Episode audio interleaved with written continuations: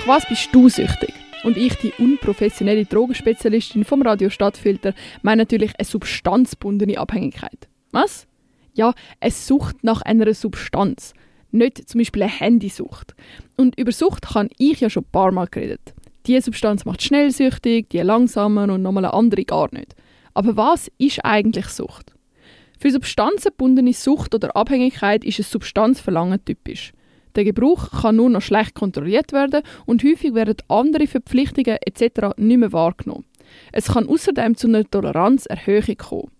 Wir machen das erste Mal eine kurze Reise ins Gehirn.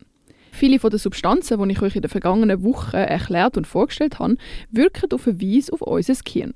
Von dort kommt dann auch die Wirkung der Drogen. Und dann passiert Folgendes. Das Belohnungssystem wird sensitiviert. Wie bitte? Unser Körper hat in der Evolution einen Mechanismus entwickelt namens Sensitivisierung.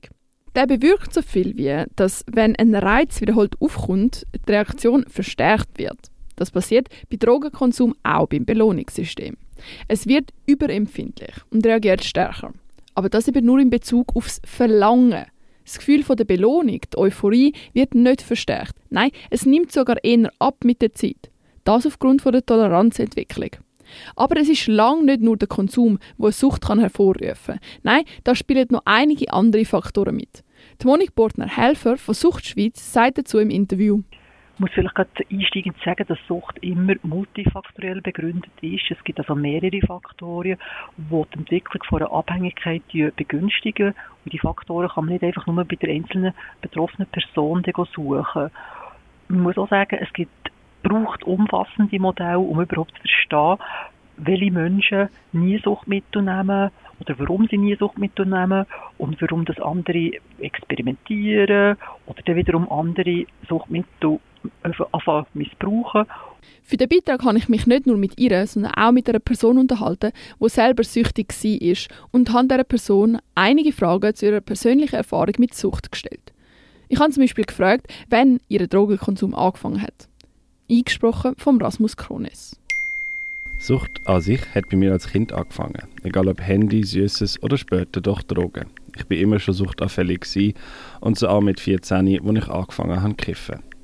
Eine Sucht hat sich schnell entwickelt, aber gemerkt habe ich das nicht.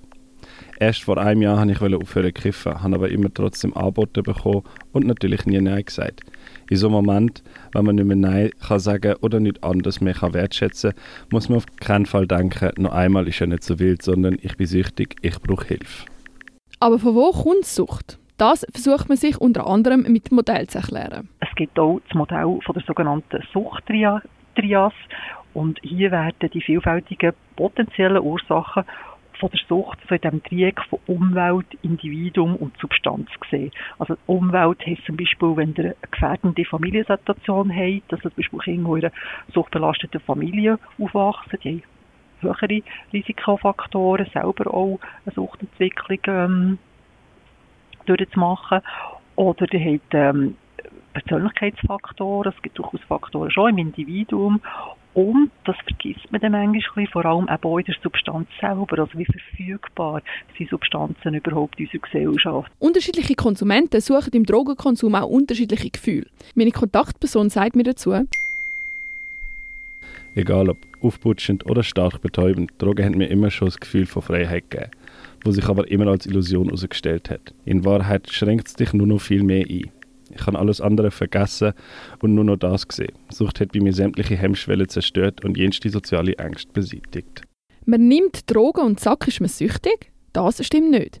Was auch ein Grund dafür ist, dass man Sucht nicht immer von Anfang an bemerkt. Die Schwierigkeit besteht natürlich auch darin, dass so eine Suchtentwicklung in der Regel über eine längere Zeitdauer vonstatten geht. Man ist also nicht von heute auf morgen gerade süchtig. Und der Übergang von keine Probleme zu haben zu Problemen zu haben und sich die dann noch einzugestehen, ist fließend. Viele Betroffene versuchen natürlich lange Zeit auch Probleme, die sich dann manifestieren, vor sich und von den anderen noch zu verleugnen.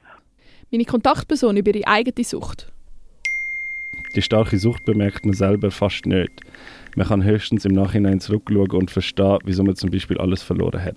Aber in der Sucht selber habe ich persönlich weder mein Suchtverhalten stark wahrgenommen, noch habe ich meinem Rausch auch nur einmal über mein normales Leben, meine Familie, Freunde oder Freundin nachdenkt.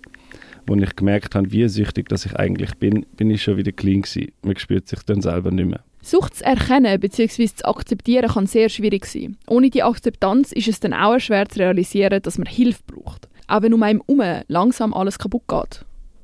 Ich habe weder ein Zusammenleben mit meiner Familie, noch eine Freundin oder einen Studienplatz. All das habe ich vor der Sucht und genossen. Und auch wenn es für uns Außenstehende schwer zu verstehen ist, Akzeptanz schwerfällt, brauchen Konsumierende keine Stigmatisierung, sondern professionelle Hilfe und Unterstützung.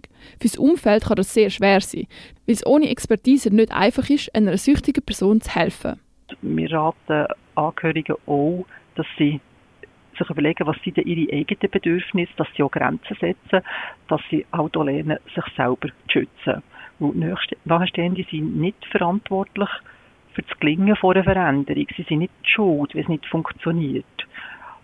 Wir können jedoch Betroffene ermutigen, sich Hilfe zu holen und mit ihnen zusammen den Weg zu einer von zahlreichen Fachstellen, die es gibt, zu machen. Aber auch wenn man sich Hilfe holt, ist der Weg aus der Sucht auf jeden Fall kein leichter. Meine Kontaktperson beschreibt den Entzug folgendermaßen. Du wachst in der Nacht auf und du zitterst, weil du die realsten und schlimmsten Albträume gehabt hast. Du hast vielleicht einen Krampf im Bein und der Puls ist bestimmt mindestens auf 120, so wie schon den ganzen Tag. Eine Stimme neben dir sagt, lass mich in Ruhe, lang mich nicht an. Es könnte aber auch eine Halluzination sein. Ich habe mit vielen Drogen zu tun gehabt, aber nicht ist so schlimm wie ein Opiatentzug. Außerdem wird mir anvertraut, dass die größte Hürde für die Person vom Cleanwerden nicht das falsche Umfeld war, sondern die allergrößte Hürde auf einem Weg zu einem kleinen Leben bist du selber. Egal wie toll die Entzugsklinik oder das Umfeld ist, wenn man selber nicht 100% davon überzeugt ist, dass man weg kann kommen und will, dann wird es niemals klappen. Ein Rückfallrisiko besteht noch ein Weile bei Leuten, die einen Entzug machen. Die Monique Bortner Helfer meint aber, Rückfälle sind nicht einfach eine Katastrophe. Es war nicht alles vergeben. Gewesen. Und es braucht eben auch Zeit, äh, aus dieser Sucht rauszugehen, sich zu befreien. Und von dem her gehören halt in vielen Fällen Rückfälle zum, zu diesem Weg aus dieser Abhängigkeit. Drogensucht ist ein sehr komplexes Thema, noch viel komplexer für die Süchtigen selber. Darum ist eine gewisse Toleranz gegenüber ihnen wichtig, weil Sucht ist eine Krankheit wie alle anderen psychischen Krankheiten auch. Und die Betroffenen brauchen vor allem Hilfe, um bald wieder gesund werden und einen Ausweg aus der Abhängigkeit zu finden. Wenn du oder jemand aus deinem Umfeld ein Suchtproblem oder Anzeichen darauf zeigen, gibt es zahlreiche Fachstellen in Winti und der Umgebung, die dir oder anderen helfen können. Darum melde dich.